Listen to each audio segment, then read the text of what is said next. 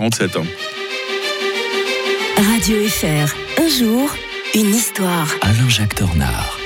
C'est une analyse que nous livre euh, ce matin l'historien de Radio Fribourg. Bonjour Alain-Jacques Tornard. Bonjour Mike. Alors c'est c'est terrible de ne plus avoir de, de- de pétrole. hein. Par contre, c'est encore pire parfois d'en avoir trop. hein. Euh, Le pétrole peut être une malédiction pour cet État qui s'appelle le, le Guyana. On en parle aujourd'hui. hein. Et oui, le problème, c'est que ce territoire, euh, enfin de la Guyane, il y en a trois de Guyane. Suriname qui était hollandais, la Guyane française, département euh, qui se trouve aux portes du Brésil, et le Guyana qui était, qui a longtemps été euh, euh, britannique. Alors le problème, c'est que le Venezuela a de bonnes raisons d'en revendiquer une bonne part. Mm. Et puis comme on a découvert en 2015 que c'était un territoire euh, avec du- des réserves de pétrole, comme on n'en a plus Ah. retrouvé depuis des, des. Ça suscite les convoitises. Eh oui, mais ce territoire, alors moi je me suis penché un peu sur son histoire, eh bien il faisait partie intégrante en effet du Venezuela Mm. lors de son indépendance en 1811.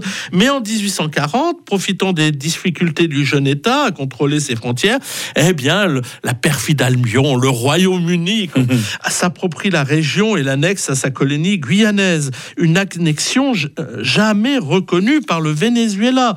Euh, alors, on a essayé de régler ce problème en 1899 à Paris. Mais le Venezuela, qui n'a pas beaucoup de moyens, a la bonne, ou plutôt la mauvaise idée de, de demander aux États-Unis euh, de représenter ses intérêts euh, dans une négociation avec les Britanniques. Et puis, on a découvert, en fait, euh, depuis euh, quelque temps, que cette- ces négociations s'étaient faites sur le dos du Venezuela. Et donc, le Venezuela n'aura pas gain de cause et perd euh, cette, cette région.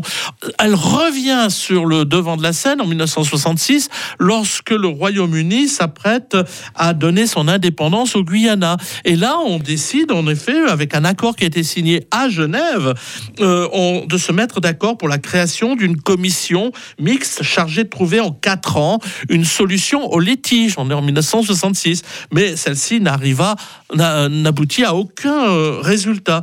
Euh, et surtout, le résultat des courses, c'est que depuis comment on a trouvé du pétrole, le Venezuela, qui était en fâcheuse posture, s'est dit que bah, elle pourrait à nouveau revendiquer ce territoire-là. C'est pour cela que le 3 décembre de cette année, il y a eu un référendum euh, visant à, annexer le territoire de l'Essequibo, c'est comme ça qu'on l'appelle, hein, et que bon, il y a 95% bien sûr des Vénézuéliens ont dit bien sûr qu'on voulait récupérer cela, Euh, mais ça va pas se faire de manière euh, facile parce que forcément le Guyana n'entend pas de cette oreille, mais elle ferait mieux de partager un petit peu.